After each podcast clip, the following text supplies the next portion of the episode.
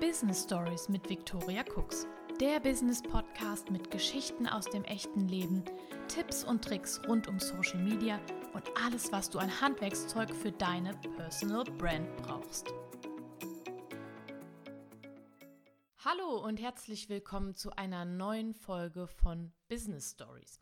Heute möchten wir ein bisschen über das Thema Social Media Design sprechen, also dein individuelles Branding auf Social Media, dein Look und Feel, wie du deine Bilder oder auch Informationen, Tipps und Tricks auf Social Media richtig schön verpackst.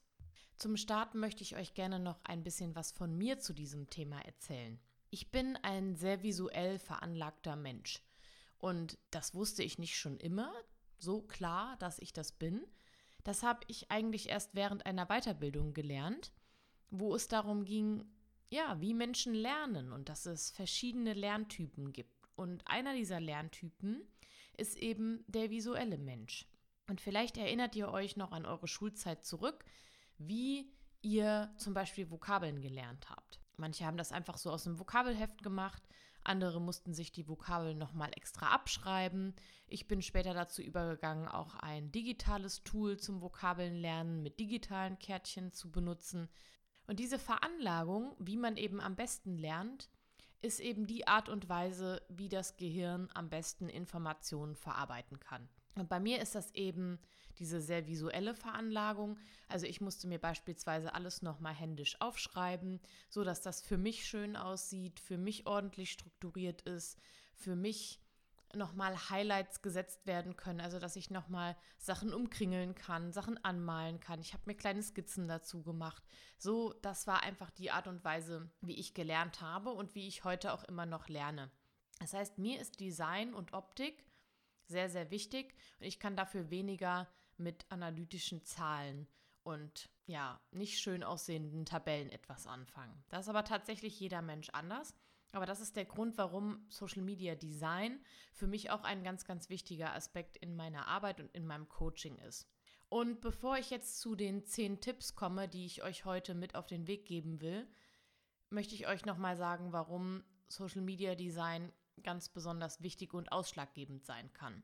Ich habe ja in meiner Studienzeit meinen Foodblog angefangen, später dann auf die Themen Reisen und Hochzeit ausgeweitet und einmal die Woche neue Rezepte ausprobiert, fotografiert und dann veröffentlicht. Ich habe dann natürlich auch Social Media Postings dazu gemacht, um eben auf diese neuen Beiträge aufmerksam zu machen und bin dann auch ganz schnell bei Pinterest gelandet. Pinterest eignete sich für diese Blogthemen natürlich ganz besonders gut, weil diese Inspirationsplattform sich natürlich auch ganz viel um Rezepte und Reisen und Hochzeit und Organisieren gedreht hat, beziehungsweise heute auch immer noch dreht. Und ich habe da eben angefangen mit ganz stinknormalen Pins, die ich einfach von meinem Blogartikel gepinnt habe. Also quasi die Fotos der Rezepte ganz am Anfang einfach eins zu eins so für Pinterest übernommen. Ich hatte keine Ahnung, was die Pinterest-Strategie ist. Ich hatte keine Ahnung, was meine eigene Strategie ist. Und ja, über das Design habe ich mir eigentlich auch überhaupt keine Gedanken gemacht. Ich habe dann aber ganz schnell gelernt, dass das ein entscheidender Faktor ist, dieses Social Media Design und wie du diese Pins tatsächlich aufbereitest. Also eben nicht eins zu eins die Fotos von deiner Webseite zu nehmen, sondern dir schon ein bisschen mehr Mühe zu geben. In diesem Fall habe ich gestartet damit, dass ich zum Beispiel drei verschiedene Fotos des gleichen Rezepts verwendet habe, aus verschiedenen Blickwinkeln, die ja ohnehin schon im Blogartikel eingebettet waren, und habe daraus eine Collage gemacht. Habe dann noch ein bisschen Text draufgepackt, worum es eben in diesem Blogbeitrag geht, damit man gleich auf den ersten Blick erkennen kann, was ist das für ein Rezept und im besten Fall auch, okay, das sieht auch richtig lecker aus, damit der Nutzer auch klickt und repinnt und eben auch sich das Rezept auf meiner Webseite anschaut. Und das war auf jeden Fall ein Schritt in die richtige Richtung, denn ich weiß nicht, ob ihr es wusstet, aber ich habe es tatsächlich geschafft, mich innerhalb von drei Jahren von überhaupt keinen Followern und überhaupt keinen Betrachtern im Monat auf eine halbe Million Betrachter im Monat zu katapultieren. Das war natürlich eine Menge Arbeit und eine Menge strategisches Hintergrundwissen, was da alles noch reinspielt, aber ich möchte euch mit auf den Weg geben, dass dieses Design, das ich dann verändert habe für die Pins, ein entscheidender Faktor für meinen Erfolg war. Und deshalb möchte ich dir heute zehn Tipps mit auf den Weg geben, wie du dein Social Media Design im Handumdrehen richtig professionell aussehen lässt. Und wenn du mir schon ein bisschen länger folgst oder eine der letzten Podcast-Folgen gehört hast zum Thema Social Media Tools, dann ist mein Tipp Nummer eins natürlich, nutze Canva. Die meisten von euch werden Canva jetzt schon kennen oder haben es zumindest mal gehört, aber Canva ist eigentlich die Alternative für GIMP, Photoshop, Illustrator und Co. Das sind ja Grafikdesign-Programme, die sehr, sehr umfangreich und tiefgründig sind und ja, manche überfordert das einfach, gerade wenn man mit Grafikdesign sonst eben nichts am Hut hat. Und Canva ist ein super Online-Tool, wo man einfach Grafiken aller Art erstellen kann. Vom Flyer über Poster bis hin zu deinen Social-Media-Postings. Und das in der richtigen Bildgröße pro Netzwerk und genauso, wie du es eben brauchst. Die kostenfreie Variante reicht für den Start absolut aus um da erstmal ein bisschen reinzukommen, sich ein bisschen auszuprobieren. Wenn du dann allerdings sehr, sehr oft mit Canva arbeitest und beispielsweise deine Markenfarben und Schriften hinterlegen möchtest oder eben mehr Zugriff zu mehr Elementen, Fotos und so weiter bekommen möchtest, dann solltest du ein Upgrade machen. Tipp 2 ist, Tools sind natürlich nur so gut wie der Anwender. Das heißt, wenn du von Design absolut gar keine Ahnung hast und dir das auch gar keinen Spaß macht, dann wird dir Canva vermutlich auch nicht super viel weiterhelfen. Klar, es ist ein richtig einfaches Tool, es ist richtig nützlich, es kann so viel. Ich habe es jetzt schon ein paar Mal total in den Himmel gelobt, weil ähm, ich wirklich davon begeistert bin und es auch sehr, sehr viele in der Branche nutzen. Kann ich echt empfehlen. Aber es gehört eben noch ein bisschen mehr dazu, als ein paar Elemente zusammenzuklicken und ein bisschen Drag und Drop zu machen. Also das sollte dir auf jeden Fall bewusst sein. Tipp 3, ganz wichtig, keiner möchte auf Social Media Einheitsbrei und Fakes sehen. Also vergiss es, dass du es dir einfach, wirklich einfach machst und Standard-Templates von Canva nutzt oder die dir irgendwo in irgendwelchen Datenbanken etc. kaufst und dann eins zu eins so übernimmst, ohne sie wirklich auf dein Branding anzupassen und zu individualisieren. Denn das bietet deiner Zielgruppe absolut keinen Mehrwert und man sieht das am Ende auch. Ich finde, das ist mindestens genauso schlimm, einfach ein Standard-Template, was irgendwie jeder nutzt, zu verwenden und nicht zu individualisieren, wie wenn du deine Designs mit Paint erstellen würdest. Also ihr kennt das handschriftlich mit der Maus einfach irgendwas malen oder mit Word oder PowerPoint dein Design zu erstellen, was einfach, sorry, scheiße aussieht. Und Tipp Nummer vier, dein Design und dein Branding muss dich und deine Marke widerspiegeln. Und das schaffst du nur, wenn du vorher die Basis für dich gelegt hast, also deine Strategie ausgearbeitet hast. Was sind deine Farben? Was sind deine Schriften? Wie soll das aussehen? Was für eine Stimmung soll rüberkommen? Was für Werte verkörperst du? Und das sind Dinge, die musst du wissen, bevor du anfängst, Social Media Posts für dich zu erstellen und zu designen. Wie soll man dich wiedererkennen? Wenn du dich jetzt mit dem Thema Branding und Design noch gar nicht beschäftigt hast, dann kommt jetzt Tipp Nummer 5 für dich. Schau dich einfach mal in deinem Zuhause um. Also was sind so beliebte Deko-Elemente, die immer wieder bei dir auftauchen? Was sind Formen und Farben, die du gerne magst, die du eingesetzt hast und womit du dich einfach gerne umgibst? Das ist der erste Anhaltspunkt, welcher Farbtyp du so bist und was du eben schön und aussagekräftig für dich findest. Und das könnten möglicherweise schon deine Brandingfarben sein. Und übrigens, Tipp Nummer 6, auch Urlaubsfotos können dir zur Inspiration dienen. Denn im Urlaub ist es genau das Gleiche.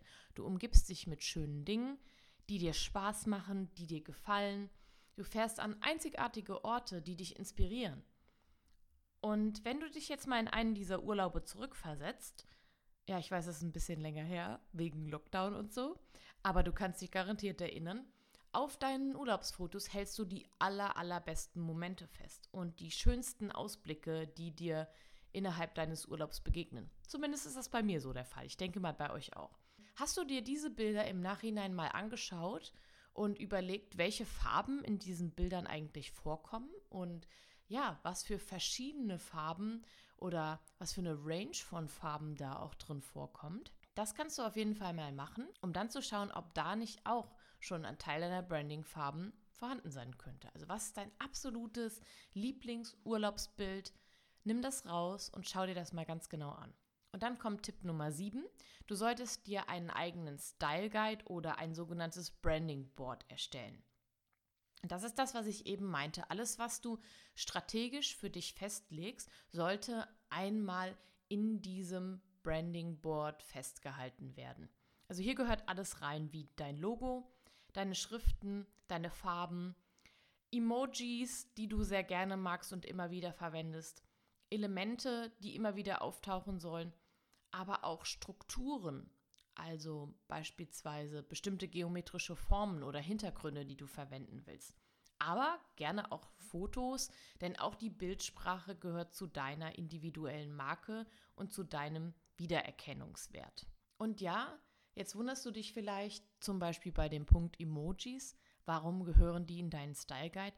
Ganz einfach, weil auch das Elemente sind, die deinen Wiedererkennungswert erhöhen. Wenn du einfach random irgendwelche Emojis nutzt, hat das mit deinem persönlichen Social Media Branding gar nichts zu tun. Wenn du dir aber so bis zu fünf deiner Lieblings-Emojis rauspickst und die immer wieder verwendest, gibt es auch da einen Wiedererkennungswert in deinem Text, den du schreibst. Natürlich solltest du diese Emojis so auswählen, dass sie zu dir und deinem Thema passen. Und wenn du dich jetzt fragst, wie so ein Style Guide eigentlich aussieht und wie man den aufsetzt, dann schau mal in die Show Notes rein.